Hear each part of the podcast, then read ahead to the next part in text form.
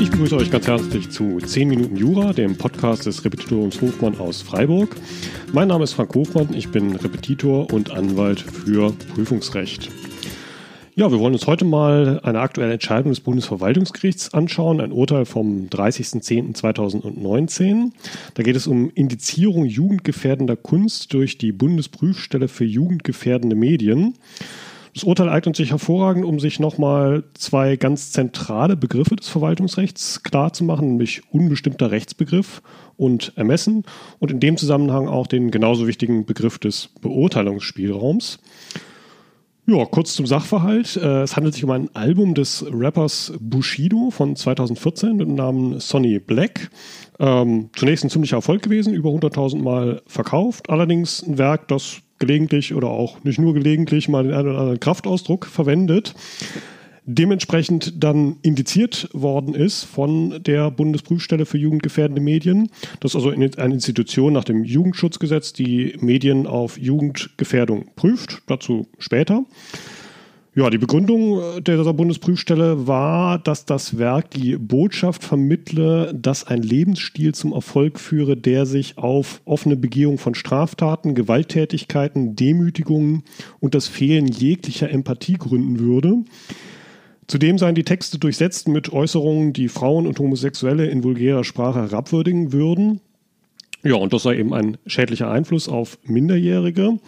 Dementsprechend die Rechtsfolge des Paragraphen 15 Jugendschutzgesetz, also Handel und Minderjährige, äh, darf das Werk nicht zugänglich gemacht werden, betrifft natürlich insbesondere Versandhandel, Streaming und so weiter dadurch wirtschaftliche Einbußen für Bushido, der dann vor Gericht gezogen ist, vom VG verloren hat, vom OVG dann gewonnen. Ja, und dann kam die Bundesverwaltungsgerichtsentscheidung, die wir uns heute angucken wollen. Ja, und es gleich mal vorwegzunehmen, was daran so sensationell ist, das Bundesverwaltungsgericht hat in dieser Entscheidung seine langjährige Rechtsprechung gekippt wonach der Bundesprüfstelle ein unüberprüfbarer Beurteilungsspielraum zustehen würde über die Jugendgefährdung. Beurteilungsspielraum, da müssen wir uns gleich mal klar machen, was das ist. Dafür müssen wir uns vorab mit zwei Rechtsbegriffen auseinandersetzen, nämlich unbestimmter Rechtsbegriff und Ermessen. Und dafür vorab, und das richtig gut zu verstehen, müssen wir nochmal sozusagen ganz back to the roots uns klar machen, was ist eigentlich ein Tatbestand einer Norm und was ist Rechtsfolge. Die allermeisten Normen bestehen ja aus einem Tatbestand und einer Rechtsfolge. Also zum Beispiel der Paragraph 223 StGB, Körperverletzung. Da wäre der Tatbestand, wer eine andere Person körperlich misshandelt oder an der Gesundheit schädigt. Und dann die Rechtsfolge, wird mit Freiheitsstrafe bis zu fünf Jahren oder Geldstrafe bestraft. Oder anderes Beispiel, Generalklauseln, wie sie sich im Polizei- und Ordnungsrecht abbilden. Tatbestand wäre bei Gefahren für die öffentliche Sicherheit oder öffentliche Ordnung. Und dann die Rechtsfolge, kann die Polizei einschreiten. Beim letzteren Beispiel sind wir auch schon bei den unbestimmten Rechtsbegriffen und beim Ermessen. Unbestimmte Rechtsbegriffe, das sind auslegungsbedürftige Tatbestandsmerkmale auf der Tatbestandsseite einer Norm. Also zum Beispiel so ein Begriff wie öffentliche Ordnung im Polizeirecht. Das ist ja definiert als Sitten- und Moralvorstellungen der Bürger. Es gibt auch die schöne Definition Verhaltensweisen, die nicht durch Rechtsnormen erfasst sind, aber für ein gedeihliches menschliches Zusammenleben unerlässlich sind. Ja, eben einfach sehr unbestimmt, wo dann in der Klausur der Spruch gilt, ja, vielen Dank, so genau wollte ich es gar nicht wissen. Das muss man dann selber auslegen. Wenn man dann als Klausurfall zum Beispiel hat, dass einer nackt radeln möchte oder was auch immer, dann muss man sich halt überlegen, ja, passt das jetzt da drunter oder passt es nicht da drunter? Anderes Beispiel für unbestimmte Rechtsbegriffe wäre zum Beispiel wichtiger Grund in vielen Normen oder Unzuverlässigkeit nach 35 Gewerbeordnung, solche Dinge. Wichtig sich zu merken, unbestimmte Rechtsbegriffe immer auf Tatbestandsseite. Demgegenüber steht das Ermessen. Das ist immer auf der Rechtsfolgenseite einer Norm. Erkennungszeichen ist da immer das Zauberwort kann. Also ein gutes Beispiel ist auch da wieder die Generalklausel. Also bei einer Gefahr für die öffentliche Sicherheit oder öffentliche Ordnung kann die Polizei einschreiten. Sie muss nicht. Das ist ein sogenannter Ermessensspielraum. Also wir merken uns, Ermessen auf der Rechtsfolgenseite, wenn der Tatbestand gegeben ist, dann kann die Behörde eingreifen. So, und einen wichtigen Unterschied gibt es jetzt hinsichtlich der gerichtlichen Überprüfbarkeit dieser beiden Begriffe. Nämlich bei den unbestimmten Rechtsbegriffen auf Tatbestandsseite, die sind grundsätzlich gerichtlich voll überprüfbar. Also das Gericht kann seine eigene Meinung von der Auslegung voll an die Stelle der Behörde setzen. Dagegen beim Ermessen auf Rechtsfolgenseite, das ist gerichtlich nur eingeschränkt überprüfbar. Also grundsätzlich kann erstmal die Behörde Ermessen ausüben, wie sie will. Das Gericht kann jetzt seine eigene Wertung, wie es selber das Ermessen ausgeübt hätte, gerade nicht an diese Stelle setzen, sondern kann nur ausnahmsweise überprüfen, ob Ermessensfehler vorliegen. Also gibt es so Fallgruppen, Ermessensüberschreitung, Ermessensunterschreitung, Ermessensfehlgebrauch. Und äh, ja, obwohl diese Ermessensfehlerlehre auch an sich sehr wichtig ist für die Klausur, soll sie jetzt heute nicht unser Schwerpunkt sein. Denn der Bushido-Fall, der spielt sich eher auf der Tatbestandsseite ab. Und bevor wir auf den Fall zurückkommen, brauchen wir noch einen weiteren Begriff, nämlich den des Beurteilungsspielraums. Wir hatten ja eben gesagt, dass bei unbestimmten Rechtsbegriffen grundsätzlich wir von der vollen Überprüfbarkeit ausgehen. Wenn die Behörde dagegen einen sogenannten Beurteilungsspielraum hat, dann ausnahmsweise nicht. Das macht man dann, wenn man auf einem bestimmten Feld einer Behörde eine Kompetenz oder Einschätzung zutraut, äh, die, die des Gerichts übertrifft. Also zum Beispiel im Prüfungsrecht. Mein Gebiet als Anwalt Beurteilung einer Klausur, zum Beispiel einer Mathematikklausur. Ähm, oder im Beamtenrecht. Eignung, Befähigung, fachliche Leistung eines Beamten nach Artikel 33 Absatz 2 Grundgesetz für einen bestimmten Posten, wenn man zum Beispiel mit einem Kollegen unter Umständen schon jahrelang zusammengearbeitet hat. Oder äh, komplexe Bewertungsentscheidungen, zum Beispiel im Umweltrecht oder aber auch zum Beispiel bei staatlichen Weinprüfungsstellen. Auch da würde man ja sagen, dass jedenfalls im Normalfall der Weinprüfer da wahrscheinlich das bessere Beurteilungsvermögen hat als der Richter. Und ihr ahnt es schon, jedenfalls bis vor kurzem Beurteilungsspielraum auch für die Bundesprüfstelle für jugendgefährdende Medien. Das ist ein extra eingerichtetes, pluralistisches Gremium nach dem Jugendschutzgesetz, das Medien auf Jugendgefährdung prüfen soll. Jugendschutzgesetz, Gesetz Nummer 400 im Sartorius, das kann man mal nachgucken. Die Zusammensetzung des Gremiums ist dort in Paragraphen 19 und 20 geregelt. Und da sieht man schon, man hat also Vertreter aus allen Bereichen von Kunst, Literatur, Verlagswesen, aber zum Beispiel auch Jugendhilfe, Lehrerschaft und Kirchen. Ja, und die hatten bisher Beurteilungsspielraum, wobei schon vorher nicht unbegrenzt. Begrenzend wirken beim Beurteilungsspielraum natürlich immer auch die Grundrechte der Parteien.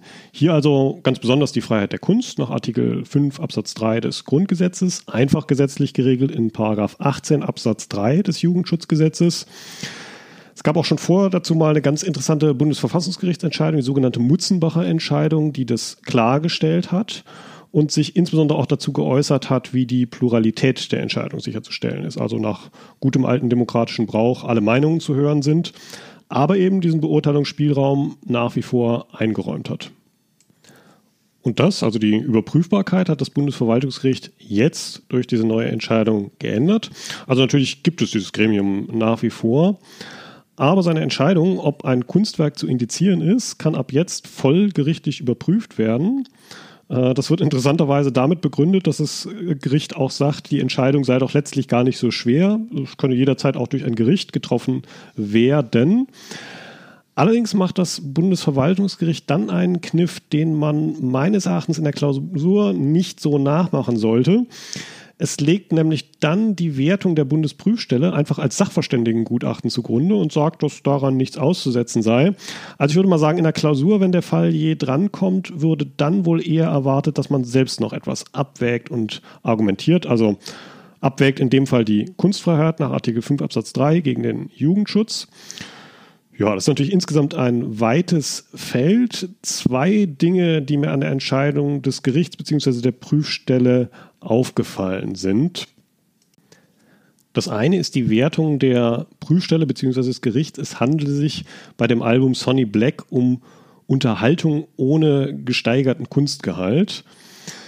Ja, mit der Argumentationslehre wäre ich in der Klausur vorsichtig, weil der Witz ist ja eigentlich gerade bei den Grundrechten wie zum Beispiel der Kunstfreiheit nach Artikel 5 Absatz 3 oder der Meinungsfreiheit Artikel 5 Absatz 1 oder der Religionsfreiheit Artikel 4.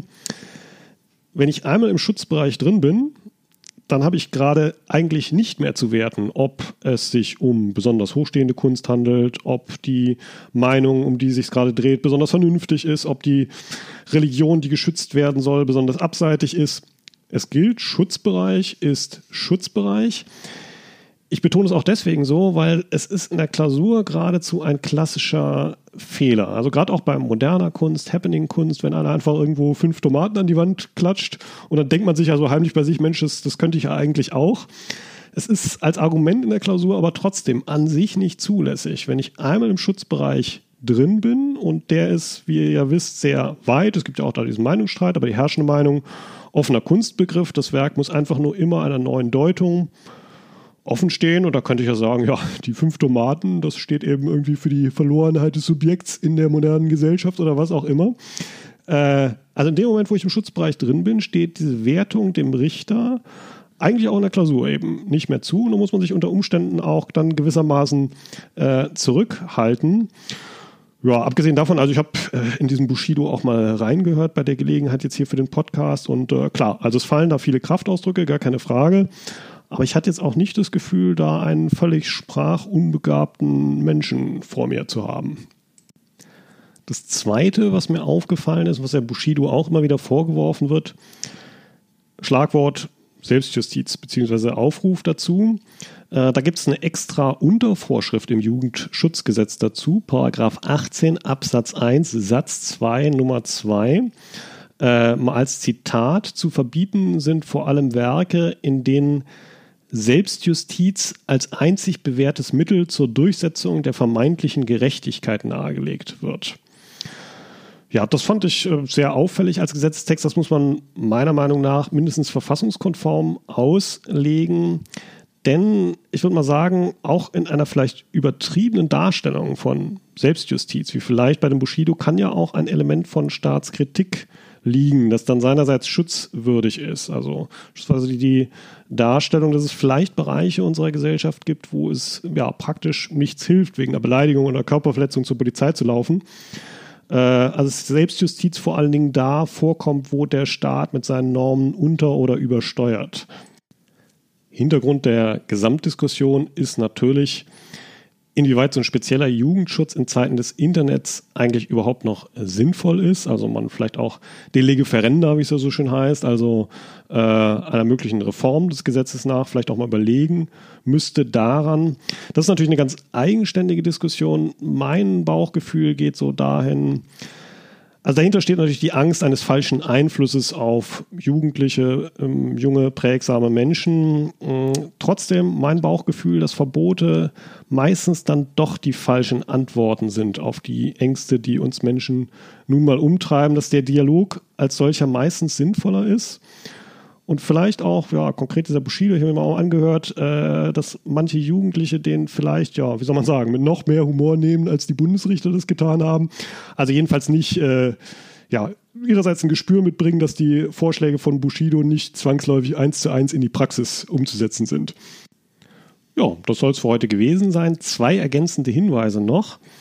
Das eine ist, ich finde die Entscheidung sehr gut aufgearbeitet in der AÜ von Alpmann. Also man soll die Kollegen ja auch immer mal loben, wenn sie mal was gut machen.